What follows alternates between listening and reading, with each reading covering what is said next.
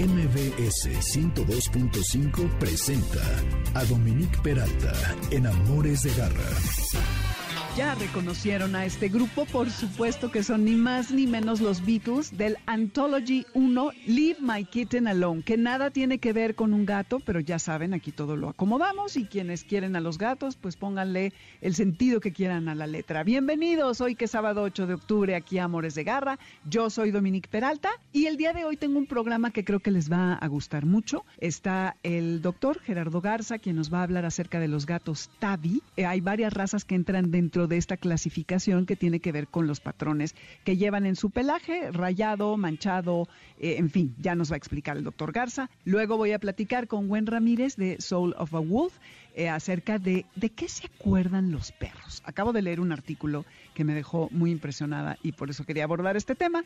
Y voy a terminar con Mariana Rodríguez de Espíritu Pitbull, quien se dedica a rescatar animales eh, desamparados, enfermos y que necesita nuestra ayuda y también esta raza lo que necesita es que seamos empáticos hacia ellos. Vamos a tener además a Janis Farías e Irma Márquez, que son dos adoptantes de dos pits de ocho años y que ambos están enfermos para que nos platiquen muy brevemente su experiencia. Bienvenidos nuevamente al 102.5, esto que es Amores de Garra, nuestro WhatsApp 552-213-1357, redes Dominic Peralta Amores Garra en Twitter, Instagram y Facebook Amores de Garra. El lunes el podcast en mbsnoticias.com y en el resto de las plataformas repartidoras de contenidos de audio como iHeartRadio, Amazon, eh, Apple, etcétera, etcétera.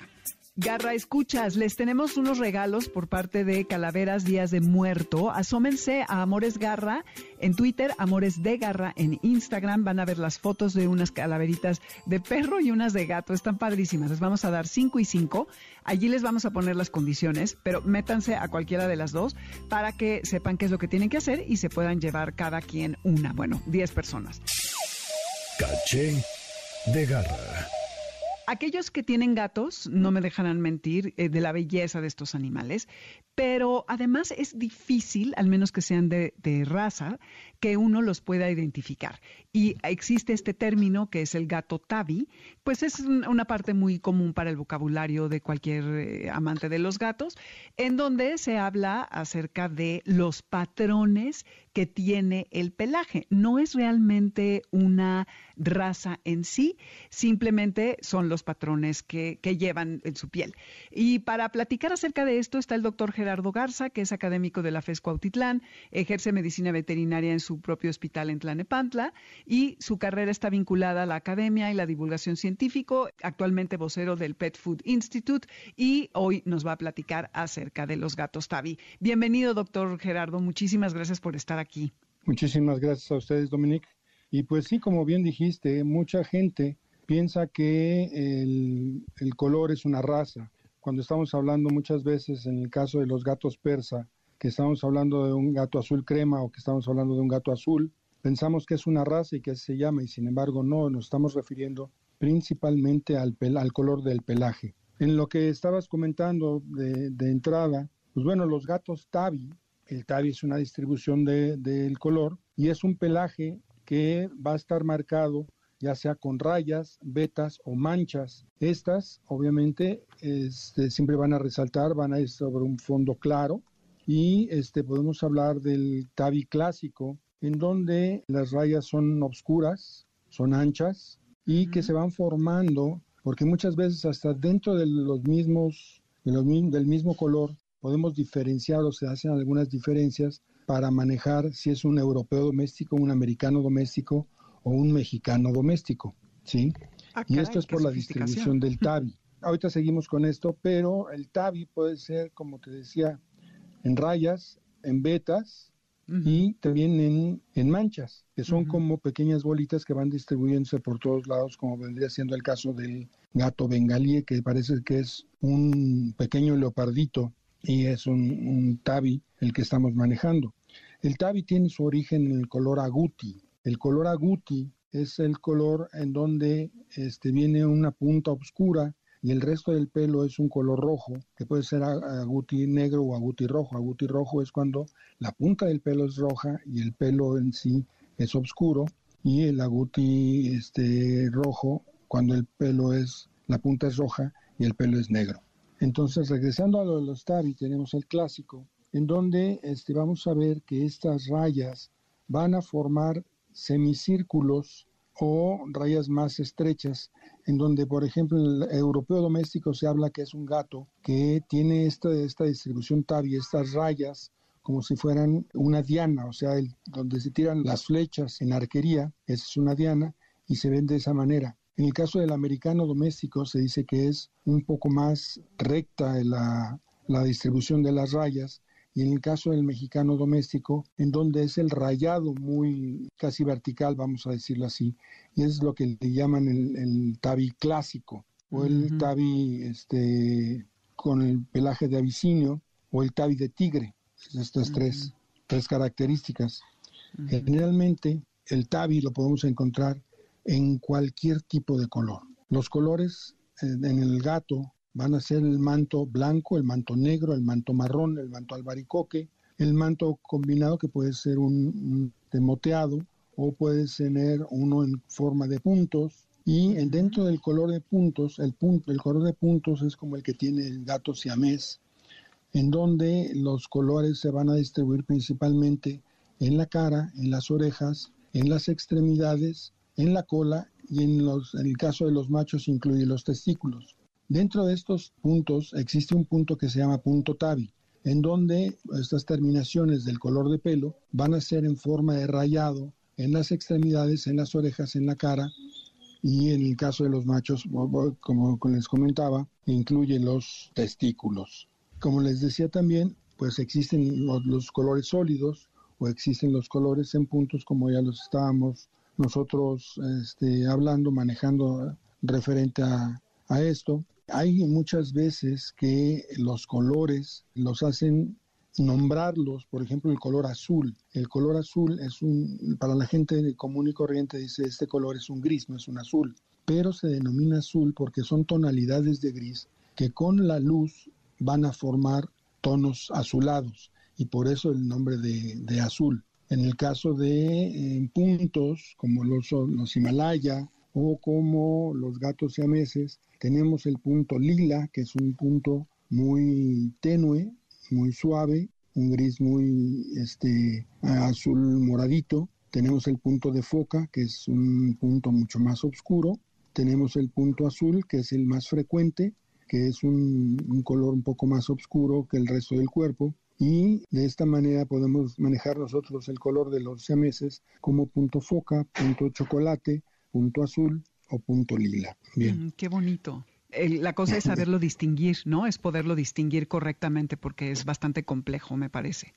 Sí, es, es bastante, bastante complejo, porque muchas veces tú puedes decir, bueno, hay un color humo y uno que es el silver o plata, en donde el color humo o smoke es un pelo que se va, se va aclarando conforme va llegando hacia la base y se puede confundir muy fácilmente con un color como el chinchilla, que también va a tener un color que va a ser más oscuro en la punta y se va a ir diluyendo conforme va haciéndose hacia la piel y de esa manera pues nosotros tenemos un color este humo o un color plata o también el, típico en donde muchas veces dicen, ¿cómo sabes que ese gato es gata? ¿Verdad? Que es el color calico o también conocido como, como tortuga, en donde es el color naranja y el café, en donde son, son colores que denominan, y el tortuga muchas veces lo manejamos cuando tiene pecho blanco y el color escama de tortuga es cuando todo el, el, gato, toda la gata, perdón,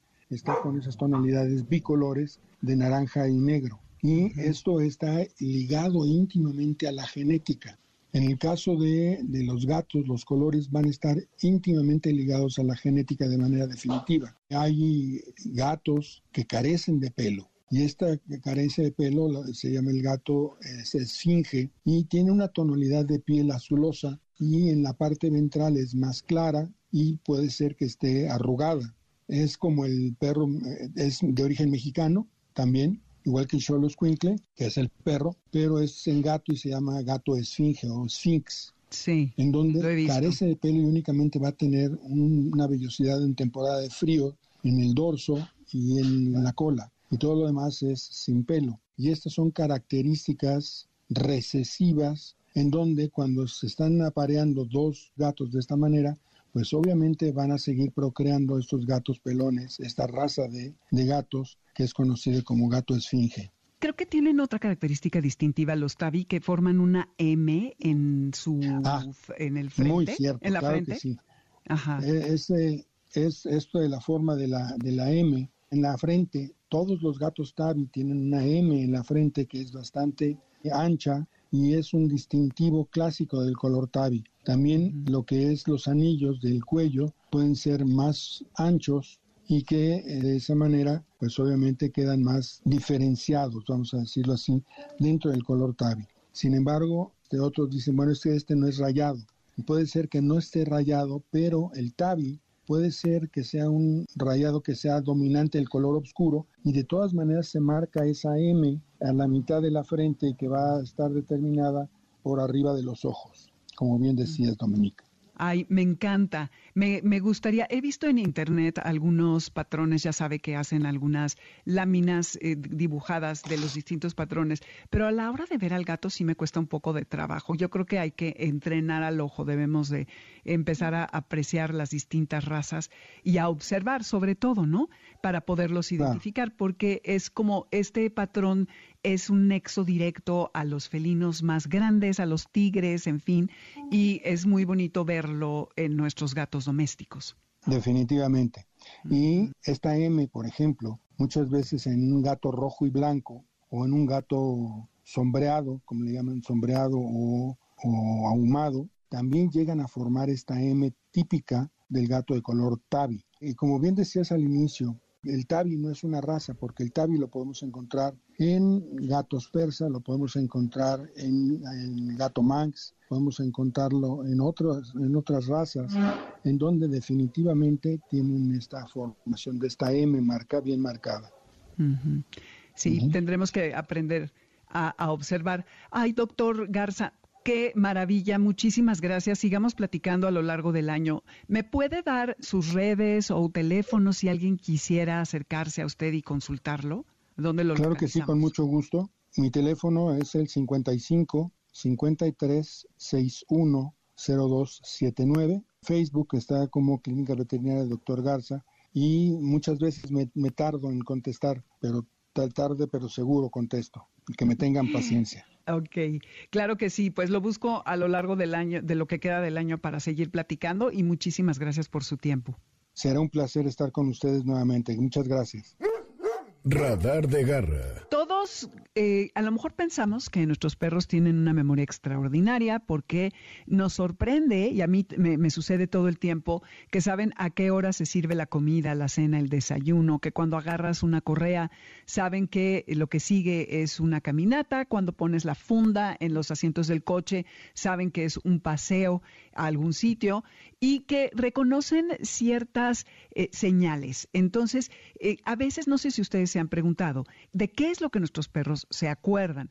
Se sabe y está comprobado que obviamente tienen memorias, pero no se sabe hasta qué punto pueden almacenar información. En todo esto entra esta parte eh, de historias que hemos escuchado, leído, de perros que se pierden y de distancias muy largas regresan a su antiguo dueño que a lo mejor estuvieron perdidos por años. Y esto también lo he leído en gatos y que se acuerdan de muchísimas palabras. Hay una perrita que creo que se acuerda de mil, no sé si vive todavía, de mil palabras que, le, que nosotros le enseñamos. Claro que hay que tener mucha disciplina para hacerlo, eh, que es caminata, vamos, parque, siéntate, etcétera, ¿no? Entonces, para platicar acerca de todo esto, está el día de hoy conmigo y me da muchísimo gusto tenerla por aquí. Gwen Ramírez, que es fundadora de Soul of a Wolf y que trabaja a nivel cognitivo, pero también a nivel conductual con los animales. Gwen, eh, me da mucho gusto eh, darte la bienvenida, Amores de Garra. Y pues bueno, ¿por qué no nos cuentas un poco los tipos de memoria y a ver cómo le quieres entrar al tema? Realmente hace algunos, no tiene muchos años, considerando el tiempo que llevan junto a nosotros los perros, que se ha estudiado realmente el cerebro del perro. Si bien cuando se quiere entender el comportamiento del humano se acude a los animales, no se había estudiado el, cerebro del perro o eh, esta parte de la memoria o los procesos de aprendizaje de los perros hasta apenas hace poco con la intención de conocerlos a ellos, no, no de conocernos a nosotros. Y pues mira, se ha descubierto un montón de cosas súper interesantes específicamente en el tema del, de la memoria o de lo que los perros recuerdan. Hay un montón de estudios, como decías, hay perritos que pueden memorizar palabras tanto de comandos, por decir, o de órdenes que les decimos que, que les pedimos que hagan, como el sentado, el echado, como lo más habitual en un programa de obediencia, como perritos que aprenden y memorizan palabras de objetos específicamente. Hay un montón de, estudios que abarcan esto y por lo regular, y esto es, es como bien curioso para mucha gente, con perros de eh, razas muy específicas. Aquí igual te puedo hablar que, que si bien no es que una raza sea más inteligente que otra, porque hay un montón de tipos o varios tipos de inteligencia en perros, así como en humanos. Hay perritos que están como más adaptados o adecuados por el proceso de crianza, de crianza, perdón, en todos estos años, como para memorizar más las palabras porque están más de la mano del humano, porque escuchan más, por un montón de situaciones, ¿no? Entonces, un perro puede recordar, como decimos, eh, comandos básicos, palabras de objetos, pueden recordar hacer, por ejemplo, asociaciones de situaciones, como decías, la, eh, te tienen una memoria o un aprendizaje muchas veces de situaciones que les causan placer, por ejemplo, como el paseo, ¿no? Decías lo de, ven que les pones la funda al carro y quieren salir, o agarras la correa y quieren salir. Recuerdan mucho eso porque hacen muchas asociaciones. El perro aprende de muchas, de varias maneras. Una de ellas es por asociaciones. Entonces, asocian una, una situación con una respuesta, por decirlo, que es, le pongo la funda al carro, agarro mis llaves y lo que mm. sigue es que yo voy a cruzar la puerta de mi casa y voy a salir a hacer lo que más me gusta, que es oler árboles, eh, oler perros y hacer mil cosas, ¿no? Entonces pueden recordar y pueden memorizar eso. Eh, ¿Qué es lo que pasó inmediatamente de una situación, ¿no? También como para lo bueno, para lo malo. Si un perrito tiene una experiencia negativa, que le hace vivir algo inmediatamente que le causa dolor, miedo o angustia o algún sentimiento, digamos, negativo, también va a aprender y va a memorizar que no debe volver a hacer eso o que mejor no paso por ahí o cualquier este, situación ¿no? que esté viviendo en ese momento. Entonces pueden recordar eso, pueden recordar caras, lugares, la memoria olfativa también. Los, los perros el olfato lo tienen muchísimo, muchísimo más desarrollado que nosotros. Y pues también al utilizar el olfato el cerebro se activa de una manera que pueden generar como mapas mentales, eh, imaginar pues, y eso también lo pueden ir almacenando en su memoria y recordarlo a futuro para también recordar lugares, ¿no? Que lo que decía, regresan perros después de años a su hogar de, de, donde salieron o de donde se lo robaron o de lo que haya pasado. Y también puede ser mucho por la parte de la memoria olfativa, además de la parte visual. Entonces, la parte de la memoria en perros es infinita y es maravillosa. Y sabes qué? Es, eh, me parece alucinante porque no estamos seguros de qué están compuestas sus memorias porque se forman sin lenguaje. Como dices, todos son procesos asociativos. Un olor lo asocian con una memoria que fue poderosa, eh, como por ejemplo un estímulo negativo. En este lugar eh, que olía, no sé, a cloro todo el día, me maltrataban y entonces el cloro detona en mí una respuesta de miedo, de que te alejas.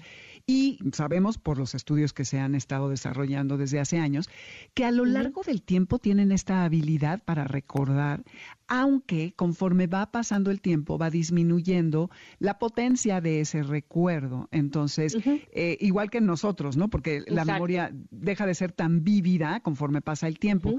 Y tienen esta parte de la memoria episódica, que es cuando estás consciente de que te acuerdas de que algo te pasó. Por ejemplo, yo tengo una perra a la que maltrataron claramente porque ve una escoba y corre porque al principio con los hombres no podía establecer vínculos porque se supongo, no, no sé bien su pasado, eh, supongo que era quien la maltrataba. Eso ya se ha ido suavizando, pero sí me queda claro que ella a lo mejor son estímulos y emociones y no es lenguaje de, ay, tal persona me golpeó, pero yo solo sé que Eh, leía también el otro día que hay, eh, ellos lo que hacen es que responden a las situaciones según sean positivas o negativas. Entonces, si es algo positivo, lo repiten constantemente y viceversa. Es correcto. Eh, entonces, yo creo que sería como por allí, ¿no? Sí, lo que te decía, como una de las maneras en las que aprenden los perros es por asociaciones. Si algo le causa aversión, miedo, dolor, lo que sea, lo que va a buscar es ir extinguiendo esa conducta que le está generando esa emoción o esa sensación. Al contrario de que si algo le está causando satisfacción, ya sea que el, a nivel cerebro eh, genera algunas hormonas o sustancias químicas que le hacen sentir placer como la comida, las caricias, el juego con su mano, lo van a buscar hacer más y más y más veces. Que es mucho como nosotros, hablando de mí y de Alfredo, que estamos en a Wolf, trabajamos con los perros, ¿no? Buscar que ellos hagan estas asociaciones positivas para que todas las conductas que su humano quiere que sí repita, las siga haciendo. Y contrario de las que quiere que extinga, no usamos que le pegue o que le haga cosas que le causen dolor, pero sí que, por ejemplo, no le cause absolutamente nada, ¿no? Y al no tener nada, como el perro siempre va como de manera natural, como cualquier animal, va a actuar por supervivencia, pues si no le trae ningún beneficio o le trae algo que le causa lo contrario a, a lo bueno, pues lo va a dejar de hacer, ¿no? Entonces, sí, justamente otra manera de aprender también, aparte de las asociaciones, es por imitación, que podría ser un poco también del aprendizaje social y de memorizar lo que está viendo que el otro está haciendo para yo después repetirlo. Entonces, también ahí está otra parte de, de memoria, ¿no? No nada más como por asociaciones.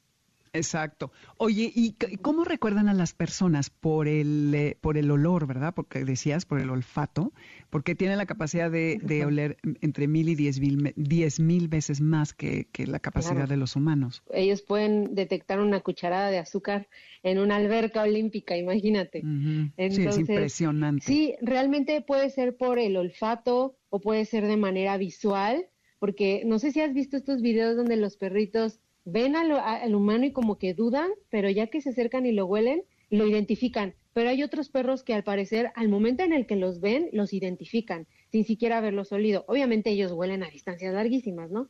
Entonces, como decías hace ratito, no estamos dentro del cerebro y es bien difícil de, ver qué es lo que está pasando, cómo es que están decidiendo si es o no es, o más bien descifrando si es o no es, porque no nos están comunicando por medio del habla, ¿no? Pero pues ya viéndolos por medio del lenguaje corporal puede ser que sea el olfato, puede ser que sea visualmente.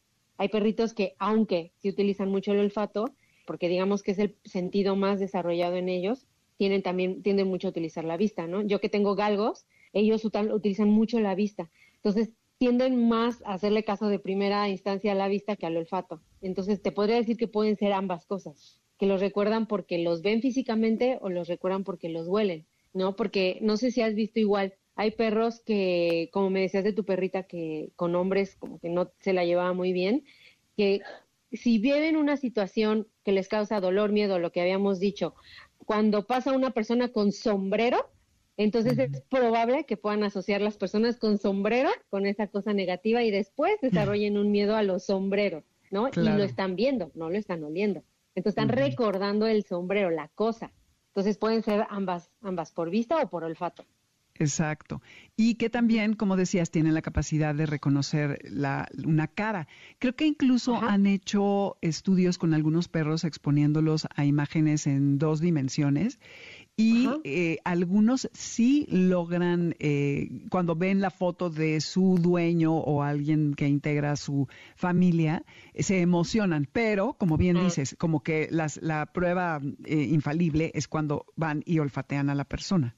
Sí, claro que sí, ya como que se aseguran. Sí, igual tengo un perrito, bueno, tenemos un perrito conocido, un amigo, que le mandamos videos de otro perrito que tenemos aquí, que es como muy amigo de él y se emociona como loco y lo está viendo, no lo está oliendo. Entonces eso nos da certeza de que también recuerdan por, por fotografía, ¿no? Como por visual, visualmente. Oye, y estaba viendo, ya sabes que Instagram y todas estas redes son inagotables fuentes de eh, relatos de animales. Un señor que está cojeando y su perro como que se ah. queda viendo y va atrás de él y empieza a cojear. Eh, también hay un rollo de imitación, como decías. Sí, también. De hecho, hay, hay un, este, un estudio, un programa que seguramente has leído de la doctora Claudia Fugata, en la universidad, una universidad de Budapest, donde desarrollaron este programa que se llama Do as I Do o Hazlo, hazlo ¿no? Hazlo como yo lo hago. Donde tal cual el perro lo que hacen es que memorice lo que tú estás haciendo para que después lo repita. Obviamente es todo un proceso, ¿no? Para poder llegar a que lo haga de manera repetida y cada que se lo pides. Pero de entrada hay perros que lo hacen sin que se lo hayas enseñado, porque te está viendo y porque te, porque está viendo que estás haciendo algo y te imita. Entonces sí, también está esta parte de, de memorizar lo que, de que memorizan lo que tú estás haciendo y después lo repiten. Claro. Sí, y en algunos momentos puede ser que nosotros mismos le estemos mandando una señal sin darnos cuenta, ¿no? Para que haga algunas cosas por el vínculo que, tenemos. Pero en general eh, ellos pues sí tienen una gran capacidad de, de, poner atención a qué está pasando y buscar estímulos positivos. Por eso, Gwen, tú dices, em, eh, la retroalimentación positiva es muy importante, ¿no? Es correcto. Sí, de hecho, eh, yo que trabajo también mucho con cachorritos, eh, para nosotros es bien importante que desde chiquititos empiecen a tener experiencias positivas con el, entorno en general, para que una vez que se vayan con sus nuevas familias, como que tengan un buen repertorio en sus primeras etapas de vida donde todo lo van almacenando, todo lo van almacenando y después obviamente van a recordar lo que vivieron ante niños, ante otros perros, ante ciertos ruidos, ante ciertos olores, etcétera, etcétera. Lo van a recordar y van a poder lidiar con eso. También eso es bien importante, que trabajemos con los perros desde bien chiquititos, a que todas las experiencias que tengan sean positivas para que en el futuro recuerden eso y no vayan a generar problemas de conducta. Sí, eso es fundamental porque no queremos en el proceso de eh, adiestrarlos, de enseñarles a que vengan hacia nosotros y todos los comandos que les enseñamos por su seguridad antes que nada, que los vayamos a, dañar. ¿Y dirías que hay alguna manera en que podemos eh, ayudar a nuestros perros a que mejoren su memoria? Eh, sí, estimulándolo mucho cognitivamente.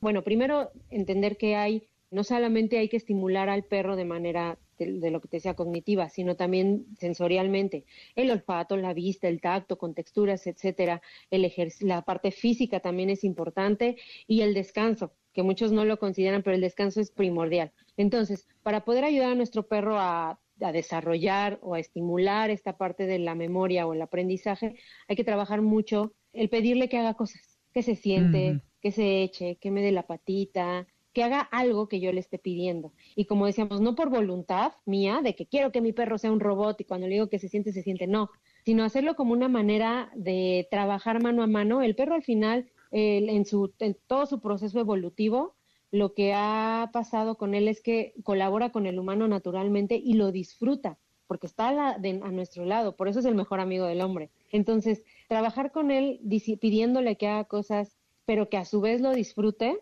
es una buena manera de estimular su cerebro y estimular la parte de aprendizaje o de cognición y que este, aprendan más rápido, memoricen más rápido. Es como decías, como el, como el humano. Mientras más este, leas, mientras más estudies, mientras más estimules a tu cerebro con, con información que te alimente o que te retroalimente, más vas a obtener esta, esta facilidad de aprender. Contrario de una persona que nunca ha leído o que nunca ha estudiado o que nunca nada, se le va a dificultar más. Lo mismo pasa con los perritos. Si nosotros le estamos constantemente pidiendo que haga cosas y vamos aumentando la dificultad de eso, porque los perros no son tontos, y ya aprendieron a sentarse después no, aprenden mucho más rápido. Y ellos van a saber que lo que quieres es que se sienten para obtener algo. Entonces también hay que aumentar la dificultad de lo que les pedimos. Ah, bueno, no, ahora ya no nada más te sientes, ahora te sientas y me vueltas a ver a los ojos, ¿no? Pero también es importante trabajarlo de una manera adecuada porque muchas veces les pedimos y les pedimos y les pedimos las cosas. Hay que dejar que nuestros perros piensen, que intenten descifrar lo que les estamos pidiendo para que justamente trabajen esa parte cognitiva y se les haga más fácil aprender, memorizar, eh, anticiparse y resolver también problemas. Pues muchas gracias, Buena. ¿Dónde te puede localizar la gente si quisiera establecer contacto contigo? En Facebook eh, como Soul of a Wolf eh, nuestro logo es un lobito. y también pueden encontrarnos en Instagram como Soul of a Wolf-MX. Eh, bueno, no sé si después quisieran compartir mi número o lo doy, no sé qué sea más sencillo. Sí, dalo, dalo, porque ya se nos acabó sí, el es el 55 86 16 18 91. Muchas gracias, Gwen. Seguiremos platicando en otra ocasión.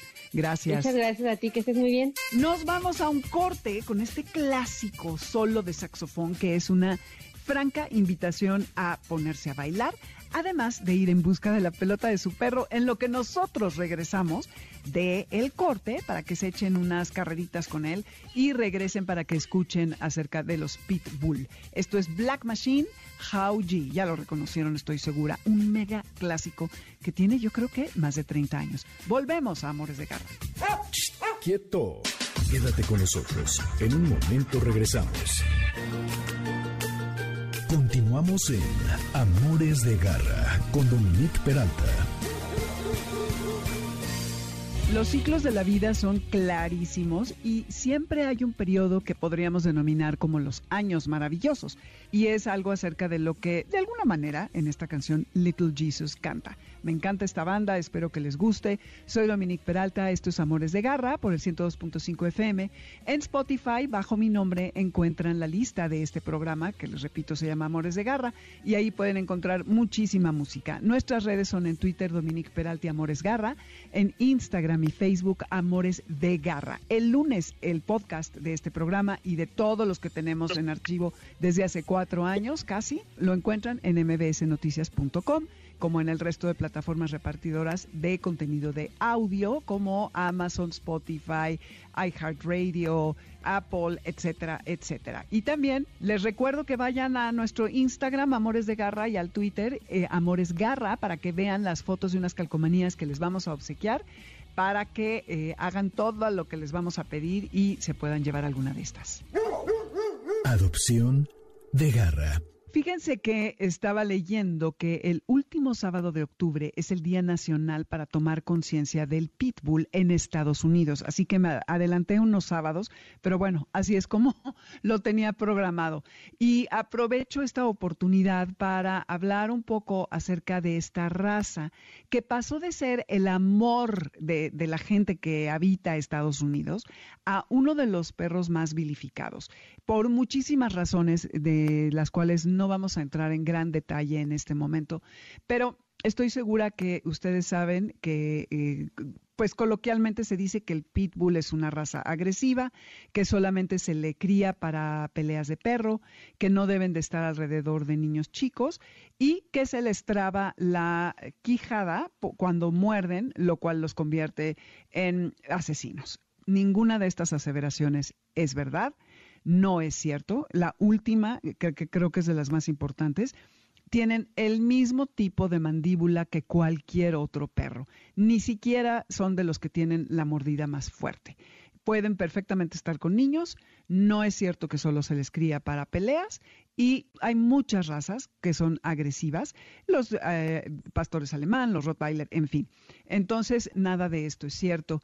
Y para hablar acerca de las bondades de esta raza, está aquí el día de hoy Mariana Rodríguez de Espíritu Pitbull, quien es licenciada en filosofía, es rescatista independiente de Pitbull en situación de calle y condiciones de maltrato extremo, ha rescatado a más de 300 pits con enfermedades terminales que se han utilizado para peleas, que se han torturado, que están discapacitados y o en abandono.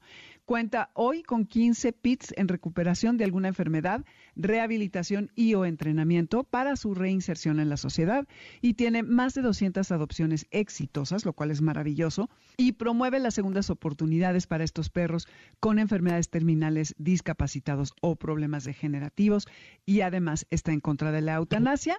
Mariana, bienvenida, gracias por volver porque el año pasado estuvo aquí con nosotros. Hola, ¿qué tal, Dominique? Muchísimas gracias por la invitación. Yo gustosa de venir a hablar de mis perritos. Me parece muy bien. Bueno, y además por idea de Mariana están también Irma Márquez y Yanis Farías, quienes ambas adoptaron a dos perritos que ahorita nos van a contar a mayor detalle, eh, ambos de ocho años, según me decía Mariana. Uno de ellos es Juanito, que tiene cáncer de células escamosas, grado 3 y cáncer de piel, con problemas de articulaciones y columna, que además está ciego.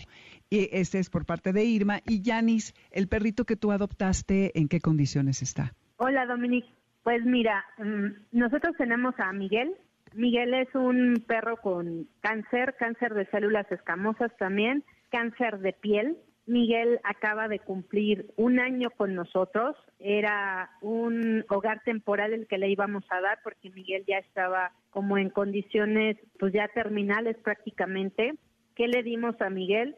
Pues una familia, un hogar, un espacio, hábitos. Ellos son animales de muchos hábitos, de salir a caminar, de oler, de disfrutar prácticamente la vida. Nuestra experiencia con él ha sido la mejor. Miguel no es un perro violento. Nosotros tenemos más perritos en casa, entre ellos Pitbull y otros pequeños. Miguel jamás ha sido agresivo. De hecho, Miguel es muy sociable. Nos ha enseñado mucho. Miguel es muy noble, sumamente noble. Todos los días pues sale a caminar. Su enfermedad o, o el cáncer de piel, la verdad es que solamente te puedo decir que no, no se va a curar, pero la hemos sobrellevado muy bien, pues con sus baños, con darle como ese seguimiento en cuanto a revisiones médicas, pero no se necesita nada más. Digo, nada más que cuidados, dedicarles tiempo, todos los días sale a su caminata, él ve gente, y jamás ha sido un perro agresivo, ni cuando nosotros lo adoptamos, que ya era un perro adulto, con una historia, porque muchos piensan que por tener historias de abandono son los peores perros, la verdad es que no, no conocemos al 100% su historia, pero la que generamos con él, la verdad es que es otra. Digo, Miguel es, es leal, es cuidador, él respeta a todos los perros con los que ha convivido y no sé si eso creo que se aprende también de las personas, de los seres humanos con los que cada ser o cada perrito convive. Qué increíble eh, lo que han hecho porque justo leía hace unos días que los perros lo que hacen es que repiten los comportamientos que les traen eh, resultados positivos. Y es lo que dices, ¿no? Que los perros abandonados en ocasiones se dice que pueden tener, eh, son difíciles de, pues de restablecer y de, de, poder reinsertar a una familia o que sean funcionales en un ambiente en donde se les acoja de manera cariñosa y tal. Y qué bonita experiencia y además eh, me parece de una generosidad impresionante el que ustedes lo hayan recibido en su casa y que tenga esta segunda oportunidad que es a lo que Mariana se ha estado dedicando y es una labor loable. Qué maravilla, Yanis, felicidades. Y tú, Irma, ¿cómo ha sido el, tener a Juanito? Bueno, pues con Juanito ha sido una de las experiencias más, de verdad, más hermosas.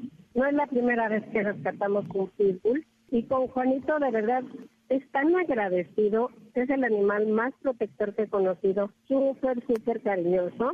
Al principio me, pues sí nos preocupaba por la situación en que estaba, ¿verdad? Su condición, pero realmente, o sea, desde a los dos o tres días que llegó a casa, pues haz de cuenta que es un perro totalmente sano, porque hace, hace todo, le encanta jugar, convive con mi nieta increíblemente, a una de mis hijas la operaron, pues estuvo con ella ahí al pie del cañón. Pues sí, le lengüeteaba, fue su piernita la de mi hija y siempre con ella. Llegan mis otros hijos, pues lo mismo, lo recibe con mucho cariño, le encantan las caricias a más no poder y de verdad que es un, un animal súper protector y la gente, por ejemplo, donde yo vivo lo veía, no, pues qué perro es, es un pitbull y así como que te vas para atrás. Digo, es que pues es el mito, ¿no? Realmente que, que tienen estos animales que son increíbles y obviamente en la unidad todos lo quieren y pues obviamente les hace fiesta a todo mundo, es súper, súper cariñoso. Es una gran lección de vida la que nos dan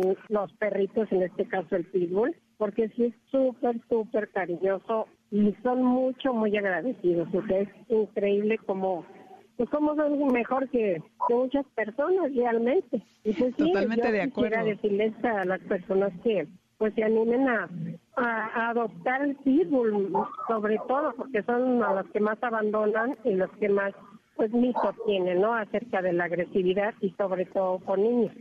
Exactamente. Entonces, en cuanto a su enfermedad, las enfermedades que tiene, pues sí, realmente, pues parece que no tiene nada. Lo sacamos a caminar poco, precisamente por los problemas que tiene de huesos y cadera, pero fuera de eso, es un animal completamente normal. Exactamente. Y pues sí, es importante que hagamos conciencia acerca de esta raza Y Mariana, no me dejarás mentir, pero siempre eh, están como como, como describía Irma, que la gente se, se desencanta de inmediato cuando ve a estos animales. Que además, solo quisiera hacer una precisión, porque hay muchas imprecisiones alrededor de la raza, porque Pitbull no es una raza específica, sino son varias. Está el Staffordshire Terrier, el American Pitbull, los American Bullies, eh, en fin, hay varios más. Mariana, ¿cómo es que encuentras a estos animales? Me imagino que ya se ha corrido la voz y la gente te busca para, para eh, decirte dónde hay perros que están maltratados, enfermos, en fin, para que los rescates. Sí, Dominic, mira, pues algo súper importante acerca de los pitbull es que pitbull es sinónimo de abandono. Lamentablemente mm. todos los pitbull que ahora se encuentran en situación de calle alguna vez tuvieron un hogar. Y es muy triste esta, esta, situación porque los pitbull no pueden sobrevivir solos en la calle. Un perro que tuvo hogar normalmente eh, no sabe buscar comida, va a seguir al humano para encontrar su supervivencia. ¿Y qué es lo que hace el humano? O sea, generalmente se acercan a mercados o se acercan a una persona que va con su mascota, es agredirlo, lo que hacen es rechazarlo. Es este mito del temor hacia, hacia la raza. ¿Y cuál es la causa del abandono del pitbull? Pues generalmente así englobando es por el total y completo desconocimiento de lo que implica la raza en sí. La raza en sí es muy energética, o sea, es una raza bellísima, pero la gente lo desconoce.